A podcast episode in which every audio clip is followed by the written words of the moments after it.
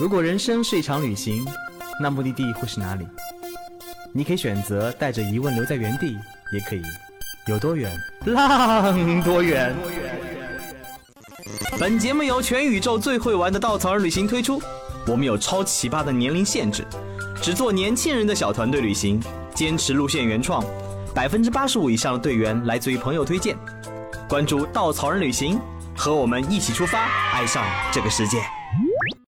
Hello，大家好，欢迎收听最新的一期《有多远浪多远》，好久不见啦，我是小宝。是的，今天由我来代班，道哥那个大忙人最近真真的是没有空，然后搁了大家这么久，实在是不好意思。这不就他忙的时候，那就支持我来代班了。好，我们先不说道哥了，他不是重点，我们还是赶紧进入今天的主题。看标题，大家可能已经想到了，这又是一期关于新疆的节目。这个每年到了六月份开始，大家向往的那些绿色的草原，那些草原下面好看的雪山和湖泊，其实代表着我们已经进入了一年之中最棒的新疆旅行季节。再加上之前炒得沸沸扬扬，网上各种渲染啊，各种在那边争论的那个新疆棉花的事件，也让更多的小伙伴对新疆这片神秘的土地产生了很多很多的好奇。甚至还有小伙伴告诉我们说，之前他还没有来得及把新疆加入旅行 list，反倒是因为了最近的很多很多的事件，然后哎，那新疆其实也可以成为自己下一个旅行的目的地。不过也正是因为新疆离我们确实比较远啊，飞机飞一飞，差不多飞到上海，飞到乌鲁木齐也是全国航线中比较远的一个航线了。那对于大多数人来说，新疆确实是一个相对没有那么熟悉的目的地。所以之前呢，道哥已经邀请了一位咱们土生土长的维族姑娘。从当地的人的视角跟我们聊了一聊维族小伙伴们他们在当地的生活以及这么多年的一些变化和感受。那这一次呢，我们换一个视角来再重新看一看新疆。我们请来了稻草人非常了解新疆的领队豆豆，那邀请豆豆从旅行者的视角再来给我们种种草。那我们先来欢迎一下豆豆。Hello，大家好，我是稻草人的专职领队豆豆。然后在今年五一的时候，非常开心的成为了新疆，呃，确切来说是我们南疆团的首发的这个领队。然后也很高兴今天可以跟大家来分享一些我对新疆、对南疆以及我们首发团的一些好玩的事情。哇，这时候气氛组应该要有掌声啊！虽然只有两个人，但是气氛要搞成我们有一百个人在这 啊。说到新疆，其实我自己很有冲动，因为我去过了，哎，是稍微凡尔赛一下，去过了全世界这么多的地方，但是新疆我真的去的没有特别的多。特别是呃，想要跟大家讲到的是，我们平常会在旅行的时候。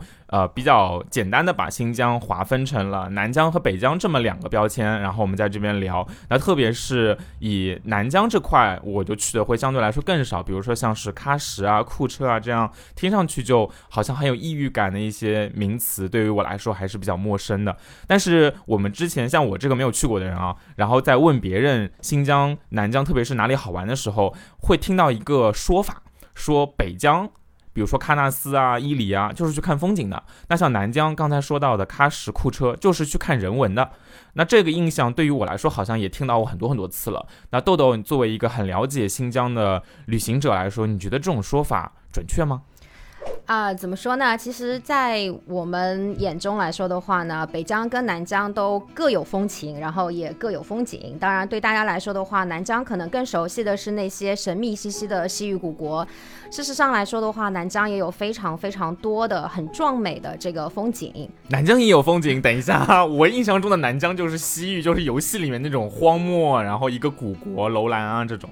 对对对，那那刚刚呃小宝有提到荒漠，这个这个荒漠就非常有名了，它就是中国最大的这个沙漠，我们叫它那个塔克拉玛干大沙漠。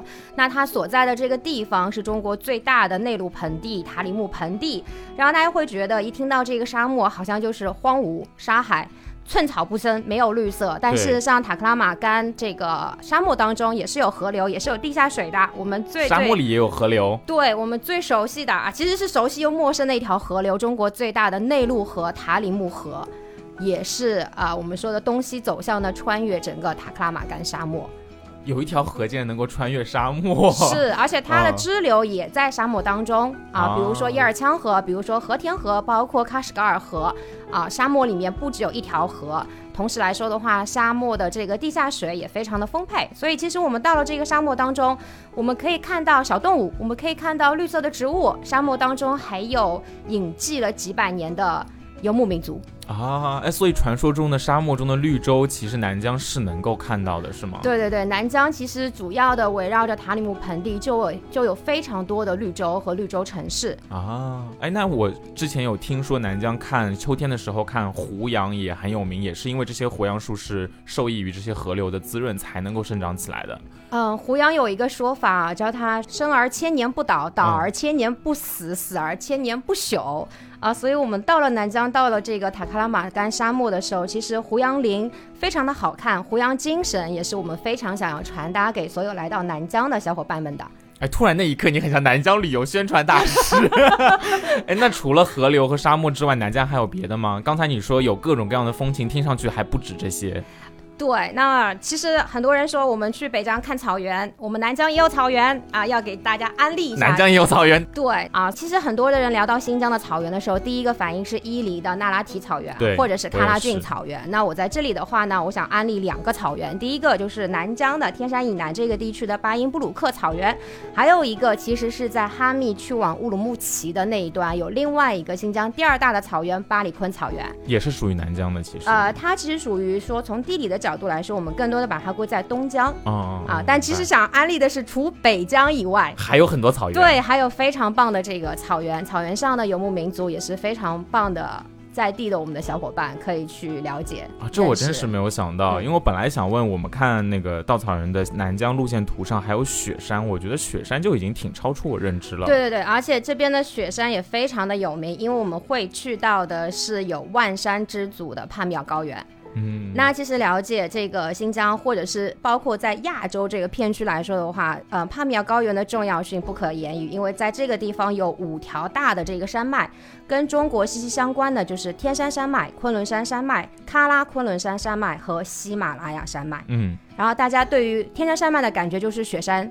啊，我们可以看到，就是中天山的最高峰托木尔峰，然后我们看到托木尔峰的这个地方，我们还能够看到新疆比较神奇的一种地层，叫做红层地貌。啊，也就是说，我们傻傻分不清楚什么是丹霞，什么是雅丹，什么是彩丘，这些都属于红层地貌，而我们在南疆，这些都可以尽收眼底。哇，那你这么一说，我突然觉得在南疆这边又能够看到雪山，又有沙漠，旁边又有绿洲，绿洲旁边又有草原，然后又有刚才说的红层地貌。这个还就确实跟我想象中的不太一样，像像草原就会想到北疆，像雪山就会想到青藏高原，嗯嗯，然后那些名词、那些元素，原来在南疆都可以看到。对，所以南疆其实是一个非常多元化的地理单位啊，所以疯狂为我们的南疆打 call。哎，那你觉得南疆和北疆的差异在哪里啊？之前感觉好像南疆就有一点点像是一个没有被那么多人看到的一个宝石，默默地隐藏着。但是北疆的声音就很大，像喀纳斯每年吸引了很多人。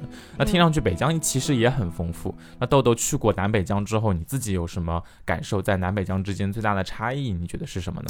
呃，我会觉得就是走过那么多地方之后，我会觉得像山川河流这些是大自然给到全人类的一个馈赠。嗯，但我们不能说我们去过了喀纳斯，我就了解北疆是一个什么样的地域。然后我来到了这个塔克拉玛干沙漠，我就知道南疆是一个什么样的一个地域。我们必须去认识在地的人。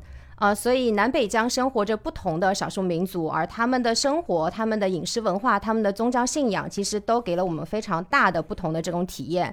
所以，当我们具体去说南北疆的人文的时候，我们会说，可能北疆更多的是游牧文明。我们主要聊到的一些呃少数民族的话，也是会以哈哈萨萨克族为主啊。但是其实在，是不是那种毡房，然后对毡房，然后转场、牛羊，奶就是奶制对品马奶酒啊，啊，这些手都有。这些，但这这些在我们南疆也有。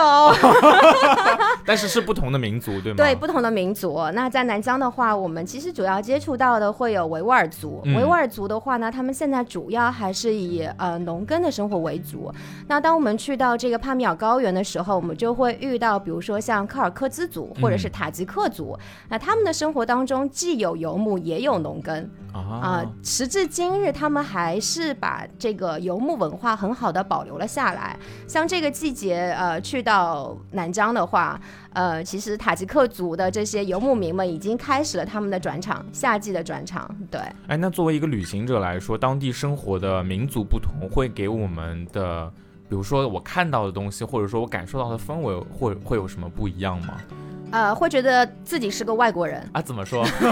就是呃，到了南疆的时候，比如说我们在库车，我印象很深刻，就是说我们第一次到库车的时候，走进一家餐馆，嗯，我开门的那一个瞬间，你会发现，就是整个餐馆里面它都是外国人的长相啊，长相就不一样，对，长相就完全不一样，然后蓝眼睛的、高鼻梁的，甚至黄头发的也有。呃，后来我才知道说，哦，原来在新疆就是这个混血，他混的非常非常的多。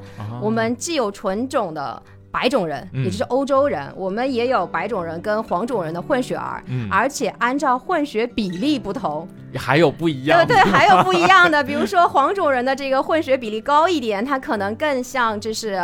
呃，汉人就是更像中原地区的人，但是如果白种人的这个混血比例高一点的话，他真的就是普通话说的还不错的外国人。我 听上去好神奇。对，就那个瞬间，你会觉得自己就像是穿越了，然后好像就不在中国境内，你就去到了中亚或者西亚，甚至你可能就直接跑土耳其去了。就这个是我们在南疆，就是尤其是走进这个本地的餐馆里面，会最直接的一个感觉。然后看到那些老城，有些喀什老城的一些照片，我看上去好像他的生活方式和那种建筑形式跟中原这边这些差别也比较大，会有这种感觉吗？嗯，会有，而且非常直观。然后到了这个喀什古城，或者说像库车古城的话，你会发现当地维族的这些老宅子，他们的呃外墙面，尤其是大门的这个装饰非常的漂亮，颜色非常的亮亮丽，他们非常喜欢，比如说蓝色。呃，绿色，然后像黄色这一些，这些元素跟他们的生活的这个环境息息相关。比如说蓝色，我们知道新疆是离大海最远的内陆省份，嗯，大海我们去不了，我们就把大海搬回家。我们突然好浪漫。对，我们就把大海的这个颜色放在我们所居住的这个生活环境里面。我们知道说，呃，沙漠，沙漠的话呢，虽然有绿洲，但是绿植还是非常的少的。既然我们种不了这么多的绿色植物，我们就把绿色带回家。啊哇，它背后这个别说还很朴实，但是又很有诗意。对对对，非常的漂亮。然后比如说，他们也会用这个植物的花纹来修饰自己的这个房屋，呃，雕梁画壁上面都会看到。所以这些小小的点，它其实是把当地人他们对于生活的美好的一种期望啊，对于美的一种非常敏锐的观察，都印刻到了他们的生活当中。所以我有的时候我们走在老城里面，我们也会觉得。那个生活非常的美好，非常的浪漫，然后我们也会不知不觉的就觉得说时间会慢下来，我们会很愿意说，我就在这个老城里面迷路吧，迷路好像下 下一个这个世界里面，对对对，然后你下一个转角真的可能会有一个新的一个惊喜在那个地方等待我们，嗯。刚才豆豆描绘的这个画面让我想到了之前就国际疫情前的时候我出去一个人旅行会遇到的很多的一个。呃，反馈说现在随着全球化了，或者说互联网时代的发展，大家都很多的信息互通了之后，全球的各个地方都开始变得越来越像。像我在上海，或者说我去孟买，或者说我去英国伦敦，好像感觉差别没有那么大。但是刚才听到豆豆讲的南疆，我自己脑海中描绘出了一个画面，就是跟我在上海的生活，不要说上海了，可能跟同样是田园的一些中原省份的生活都差别很大。这种巨大的差别，在这样一个好像互联网时代很多事情慢慢趋同的背景下，又显得很不一样。正好聊到这个的话，我也挺想就这个话题多聊一聊的。可能我的问题有点多，先想问一下，南疆这个地方为什么就是这么多不同的民民族生活在这边，这边的异域感会这么的强烈？呃，我们现在一直说啊，新疆的话，就是整个新疆就会有世居的民族就有十三个，就是他们世代都生活在这个地方。实际上，你跑到任何一个南疆的城市或者是北疆的城市，你去百度百科查的时候，他都会告诉你说，在我们这个城市里面生活着三十九到四十五个不同的少数民族，只是占比不一样。你想，整个中国就五十六个民族，是对，但其实很多人不知道的是，在我们的民族那一栏还有一个选项。叫其他。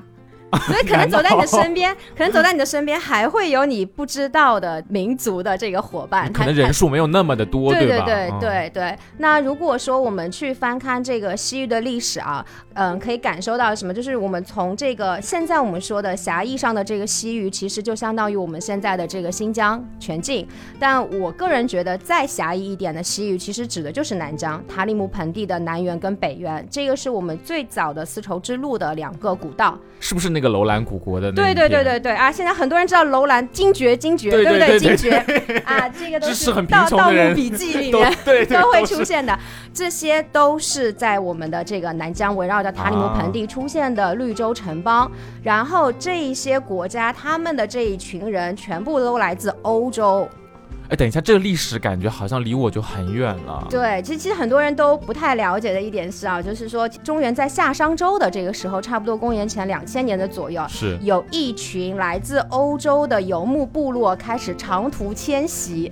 他们中迁徙的最东面的人来到了河西走廊，也就是甘肃境内。这么啊，这么对我们常常了。我们常常说张骞出使的时候，一定会提到部落，就是乌孙跟肉支，是他们都来自于欧洲里海啊、黑海那个区域。里海、黑海，那其实已经到了，马上就要快到地中海了，土耳其、俄罗斯、莫斯科那边了，非常的西边了。是的，所以，所以我们去捋这个西域的千年史的时候，我自己会把它分割成四个不同的千年，就是西域这边可以分成四个千年这样来理解。对，第一个千年来说的话，其实主要就属于这一群从里海、从黑海、从欧洲迁徙过来的，我们说的早期的印欧人。四千年前就有印欧人来到了这里。对，嗯啊，甚至还有一个说法，就是说印欧人有一个标配是双龙战车，而我们的商朝。就已经出现了双人战车。双人战车是不是那个希腊的那些神话里面有的那种感觉？对，所以现在考古学家在论证一个事情，就是说商朝商这个部落、周这个部落是不是也跟印欧人有关系啊？我们的文字是不是也跟印欧语有千丝万缕的联系啊？在那个时期，其实全球化就已经开始了。哎，那个时候的中原都城都在西安周边那一块嘛，其实离甘肃这边是不远的。如果有一些文化上的交流，我觉得也可以想象。对，非常多，因为从地理上来说，他们都是串联在一起的。哦，我突然觉得鸡皮疙瘩都起来了，原来这么早就已经国际化了。嗯，再回到这个千年里面的话，第二个千年它就属于我们非常熟悉的西域古国。三十六国、四十八国、五十五国啊，西域大大小小的这个城邦都非常的多，然后建立起这些城邦的这些人啊，其实就相当于是第一波迁徙过来的印欧人的后裔，是不是对应着咱们汉朝的差不多这个时期？那个时候在西域这边是进行了，就是好多城邦，我们熟悉的这些名词都开始出现了。对，差不多就从秦汉一直到隋唐时期啊啊，千年的这个跨度。那这个西域是我游戏中看到的那个西域，我玩了很多游戏中。对，都都是在说这个部分。有的时候说到这个呃西域古国里面的秋词、疏勒、呃于田、高昌、呃刹车，然后包括楼兰，楼兰是最有名的了。对对，后来就是精绝。呃，像现在的话，塔克拉玛干下面，我们说它埋葬了非常多的古城、古墓，这些都跟我们揭示出了这些这个地方有着千年全球化的历史啊。这是第二个千年，对，第二个千年。然后到第三个千年的时候呢，事实上是来自于我们的北方草原的这些游牧民族，比较大的这两个部落，就是一个是回鹘，还有一个就是蒙古。蒙古大家会比较熟悉，回鹘的话好像听起来比较的遥远，嗯，但是他们就是我们现在新疆的维吾尔。族的祖源啊，他的祖先对祖先，而且非常有意思的是，这一只回鹘是分成了不同的部落，从北方的草原，呃，迁徙过来。其中有一只最近的，他们其实留在了河西走廊的张掖。嗯啊，今天如果我们去到张掖的七彩丹霞的话，啊，七彩丹霞所在的这个地方被称之为叫做肃南玉固族。啊，自治县，对不对？裕固族其实裕固族跟维吾尔族他们的族源是一样的然后，但是我去张掖的时候，裕固族感觉从长相上会有一些不同。对。啊，就是他们在迁徙的这个过程当中，跟当地的这个民族之间肯定还是有融合的啊啊，所以大家可以了解到说，因为他们在迁徙的过程当中，语言也会不一样。嗯，其实，在新疆的话，维吾尔族他们的这个语言之间，他们也有地方方言 啊，可能可能我们现在在吐鲁番的这个维吾尔族跟喀什的维吾尔族之间，他们的语言上还是会有些差异的啊。上海话和那个北京话，对你你说我们说上海话跟北京话不一样，上海本地方言还不一样，对对吧？松江之间有松江。跟闵行的话，可能就串偏了，就完全就听不懂。是是啊，对，所以其实这个也是非常有意思的，语言上不一样，他们的宗教信仰也会不一样，这个都是有千年的这个历史传承啊。原来蒙古当时还来到新疆这一片啊，对这一块完全没有认知啊。对，在蒙古之前是呃西辽，也就是鲜卑。鲜卑后裔的契丹啊啊，就是辽国对辽国啊耶律大石，对对对，这这个响当当的人物。当蒙古过来的时候，其实成吉思汗他在统一了整个蒙古地区之后，他就开始西征了。嗯啊，他一路打打打中亚呀，打到西亚去之后，他其实就开始类似于像是分封他的这个帝国的版图，他分给了他的四个儿子。嗯，那当时的新疆的话呢，是全境都划给了他的二儿子，也就是察合台。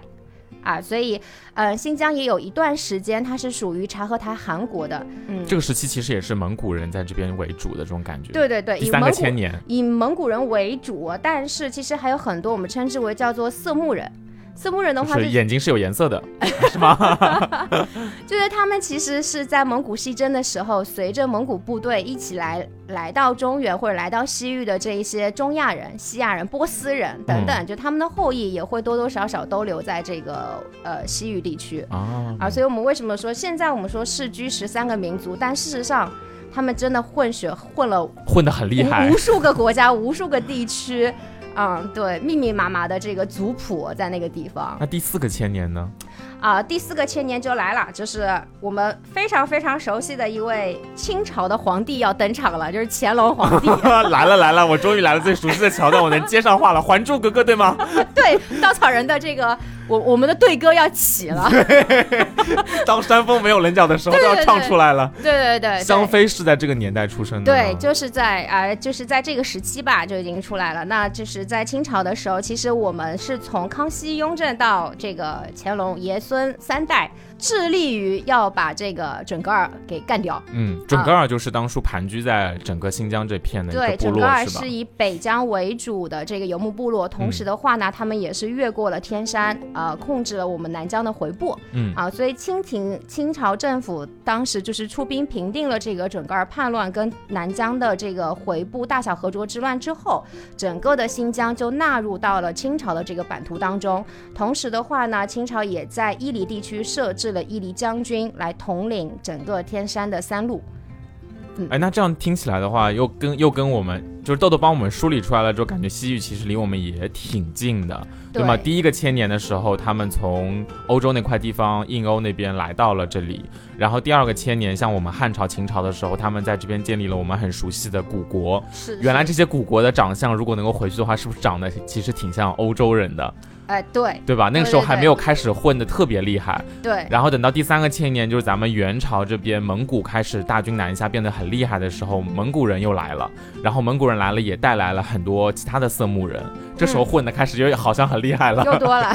对。然后到第四个千年是清朝的时候，然后又。就是清朝这边的女真、满族，他们又来到了这里，然后也可能会带来了很多，那所以最后形成了今天，那感觉所有的人来来去去都会在南疆和北疆这边留下一些足迹。对，因为我们常常说新疆这个地方，它就是文明交汇的地方。呃，以前我有听过一个非常有意思的对话，就是，呃，英国的著名的这个历史学家叫汤因比先生，然后呢，他跟日本的一位作家，这个差不多是一个八十五岁的老人跟四十五岁的中年男人之间的对话。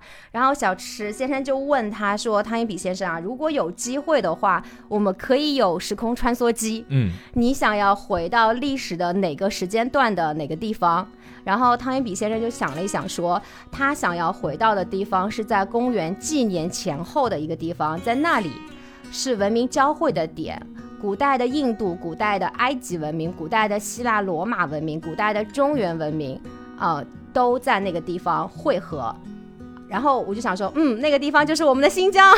哇，你说的我鸡皮疙瘩都起来了，就是它在时间上和地理上都是一个十字路口的这种感觉。对对对对，所以今天我们去到这个南疆的时候，比如最直观的，我们去到库车，库车在维吾尔语当中的这个意思，它就是十字路口啊，这样的。对，然后当我们说到丝绸之路的时候，它其实不是一条。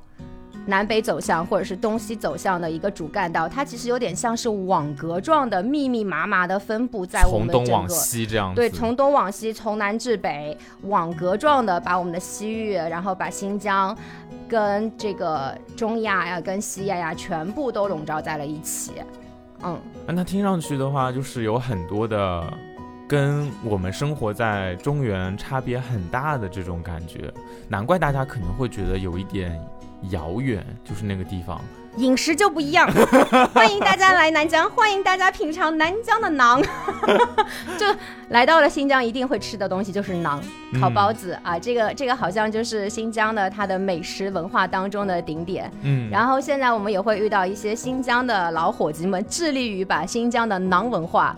推广到全中国各地，就是开始有了一些更多的交流，是吗？对对对对，是的。而且我觉得现在的这个传媒传播的这个方式也越来越高端，微商呀，那个直播带货呀等等这一些，它其实也帮助大家更多的去了解新疆。然后我们很多新疆的这些朋友们，他们也可以借着这些平台把。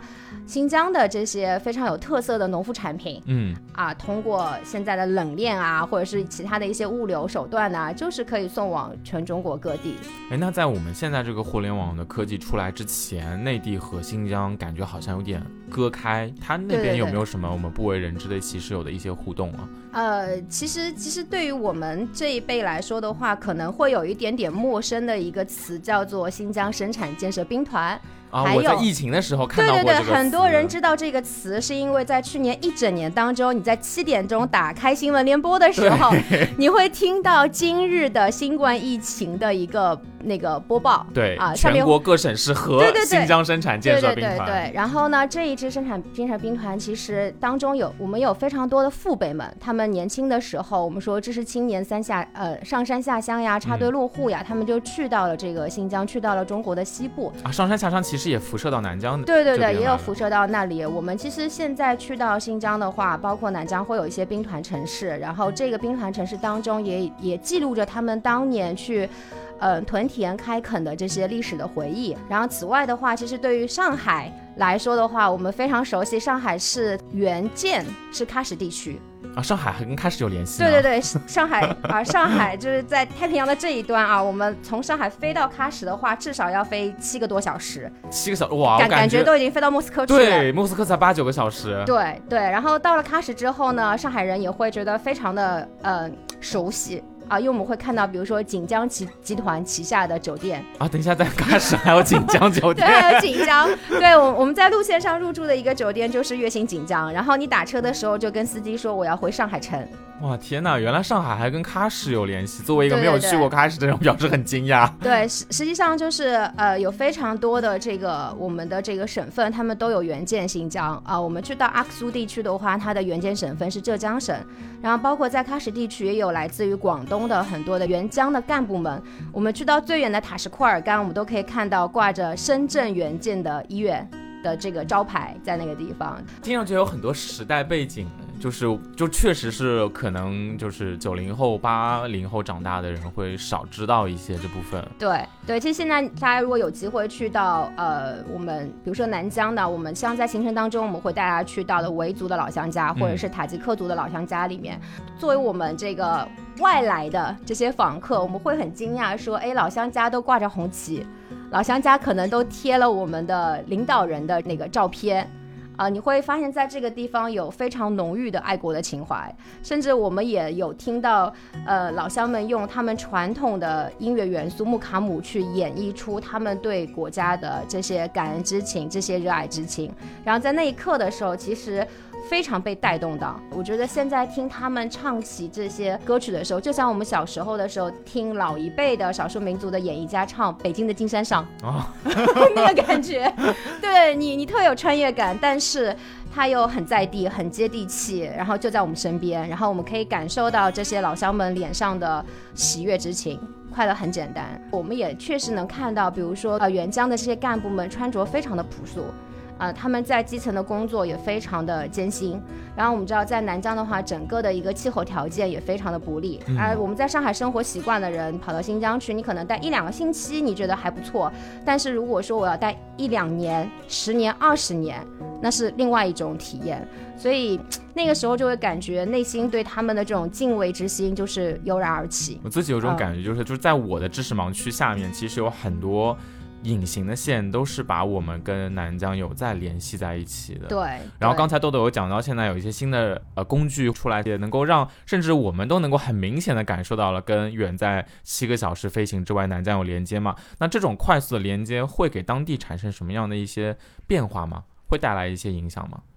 呃，影响肯定会有的。嗯我觉得就是当呃我第一次去南疆的时候是二零一七年，然后今年的话是我第二次带队回到南疆。那隔了有三四年的时间对，隔了有三四年。那其实是可以看到，就是说，比如说，呃，一些景区慢慢的出现了。现在南疆也有四 A 级景区、五 A 级景区。啊，以前其实是没有这些以前比较少，就是这是为什么大家可能对北疆更了解一点，因为北疆的整个旅游开发更早、更快，然后嗯景区的建设更完备，呃，那它对于接待疆内疆外的这个游客的、呃接待能力啊接待能力也更成熟一点。对南疆的话，相对来说起步的比较晚，感觉以前是原生态的感觉。对对对，以前非常的原生态，但是现在的话，如果我们再回到南疆的时候，你也会看见，比如说在库车古城出现了一个新的大项目，叫做秋瓷汉唐城。哦，这个名字听对上去就很一听紧致。就就是非常的庞大的一个项目，现在还在建，可能两三年之后，当我们去到库车王府的时候，我们就可以看到一个非常崭新的这个景区。嗯啊，我们去到喀什的时候，喀什现在在老城这个地方也是做了新的尝试，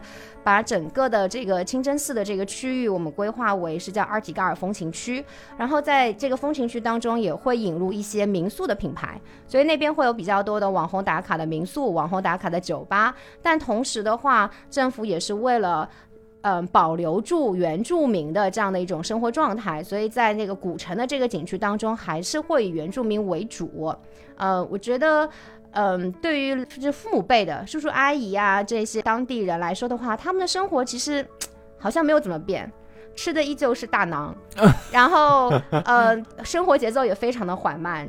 但是对于年轻人来说的话，好像世界就被打开了更多的感觉有些新的对更多的窗户对，可以交流的东西越来越多，然后他们的这种机会也越来越多。是是，嗯，现在我们会有更多的机会去看到由当地人自发的开始去做一些旅游的项目，嗯，带着我们去逛古城，然后带着我们去转帕米尔高原。我觉得对于我们嗯非疆内的人来说的话，它毕竟是一个他乡的感觉，但是对于这些生活在江内的这些当地人来说的话，他们在用自己的方式去展现自己的家乡，嗯，然后也把自己家乡的过去、现在。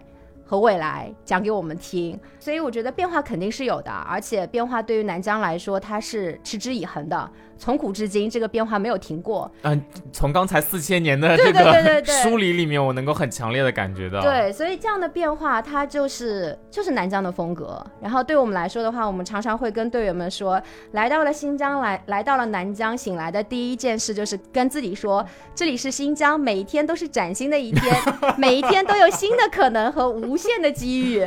我感觉二零一七年去南疆和二零二一年去南疆会是不一样的感受。对，讲不定二零二二年去，明年去跟今年去又是不一样的感受。对对对，我们其实，在首发团结束了之后，呃，我们有一个非常大胆的一个想法，就是说，哎，今年是稻草人就是发南疆团的第五年了。如果嗯从二零一六年第一个成功组团的南疆团起算的话，今年是南疆团的五周岁生日。如果有一天我们真的坚持了在南疆做十年的路线，呃，我我非常期待，就是说在第十年的时候，邀请一些参与过历年参与过南疆的队员啊、带过南疆团的领队，我们去到南疆的第十年，我们去看一看曾经走过的地方现在长什么样子了，曾经遇到过的这些在地的老乡朋友们现在怎么样了，包括我们还有可能在某一个转角遇到三年前、五年前、十年前的自己。就那个感觉，我觉得特别特别的棒。我，听了又又又听了鸡皮疙瘩都起来了，感觉就是现在立刻就要去一趟，不然的话未来又会变化了。对对对，豆豆你会做什么推荐？你会建议我们早点去，还是说等它景区修缮好了到一定程度了我们再去？你会有一些倾向性的建议吗？哎，从我个人的角度来说的话，我还是非常建议大家有时间、有能力、有钱的支持的时候，越早去越好。怎么说？为什么你会这么？嗯。毕竟就是，其实景区化的这个过程有利有弊。是的。呃，从我们来说的话，它可能住宿条件、硬件的支持会越来越好，然后它的舒适性也会越来越高。但这个舒适性变高的这个背后的话，可能一些原汁原味的东西会慢慢的减少。嗯。啊，我们可以看到的一些老宅子会越来越少。对。然后我们有机会去接触到的一些老艺人，嗯。可能随着时间的流逝，他们生命的消逝，我们就可能跟他们擦肩而过。嗯啊，对，所以，呃，如果有时间的话，真的非常建议大家赶早去。然后在这个小巷子里面转转悠悠的时候，你可能就会遇到当地的非遗的传承人，或者是他的弟子啊，他可能随手拿起一把热瓦普就给你来一曲。对，就那个感觉，呃。只要遇到，我相信它一定是记忆深刻的一段回忆。嗯，所以虽然南疆是一个一直持续在变化的一个地方，历史这么多年一直都是，但是豆豆的建议会在现在的这个档口，如果能够早去的话，能够有一些不一样的体验，是对吗？嗯，我们就能够记录下二零二一年的。二零二一年六月的南疆，要精确到这个时候了，对对对，是啊是啊是啊，因为天气瞬息万变，然后机遇也是瞬息万变，真的是这样。今天这个铺子开着，明天这个铺子休息，你可能就会跟这个铺子的主人啊擦肩而过。哎，这个这个比喻非常非常对对对，你就会错过上千年的故事。而且听起来这个舒适度变高，也会有一点金钱上的担忧。对，成本也会越来越高啊！我觉得新疆给大家最大的惊喜就是永远有变化，永远有新的惊喜，永远有新的挑战，一直在一直在变化，一直在变化的这么一个目的地。其实正好沿着豆豆说到的这个新疆一直都会在变化。呃，每年的节目，大家如果有一直在听我们有多远浪有多远的话，会发现都会聊到一些关于新疆的话题。稻草的南疆路线其实也一直在更新，从。最初，二零一七年、一八年最早的一条应该是叫《铿锵南疆行》，嗯，对吗？到后来的《西域漫行记》，然后再到今年，其实我们呃做出了《奇遇南疆》。其实每一年南疆的路线，我从一个就是外人来看，他都会去到一些不同的地方去做一些不同的呈现。那今天豆豆的这个讲述，让我更深的了解到为什么南疆每一年的路线不一样。它可能不一样，是不一样在我们对它的认识不一样了。因为一任一任的产品，大家去到当地，其实也结交了更多的在地的伙伴。一开始有认识到汉族，有认识到维吾尔族，后面慢慢的还接触到了塔吉克族和克尔克孜族的一些当地人。然后除此之外的话，新疆这个地方本身其实也在变化。所以通过这些在地我们新认识的伙伴们，能够也许将我们觉得的当下每一年不同的南疆生活融入到路线中去，让大家能够感受到在当下的那个最真实的南疆。而且很多跟当地人的接触都来自于这些特别的缘分。这个像刚才豆豆有提到的一些，我们到别人家里面去啊，这些其实这样的缘分每一年都在发生，但它每一年也会产生一些新的变化。所以最后。不断的变化发展，其实可能就是我们今天这期节目聊下来一个我自己感对南疆一个很不一样的感受。最开始我只是惊讶于说南疆有一些我不知道的风景，但到后面慢慢的才发现，原来变化或者说多样这个。事情本身，它就是南疆这片土地上最初的一些本色，可能这也是我们路线南疆路线的一个基因所在吧。让我们不断的重新认识这片土地，重新结识当地的新的朋友，让这片土地的每一时刻的魅力都能够更好带给大家。那关于今年南疆路线的更多新的改变呢，也很有意思，我们留到下期节目再说。哎，这一期和豆豆聊南疆的一些背景和一些变化，聊得也非常开心。那伙伴们，我们下期再见啦！我们下期再见喽。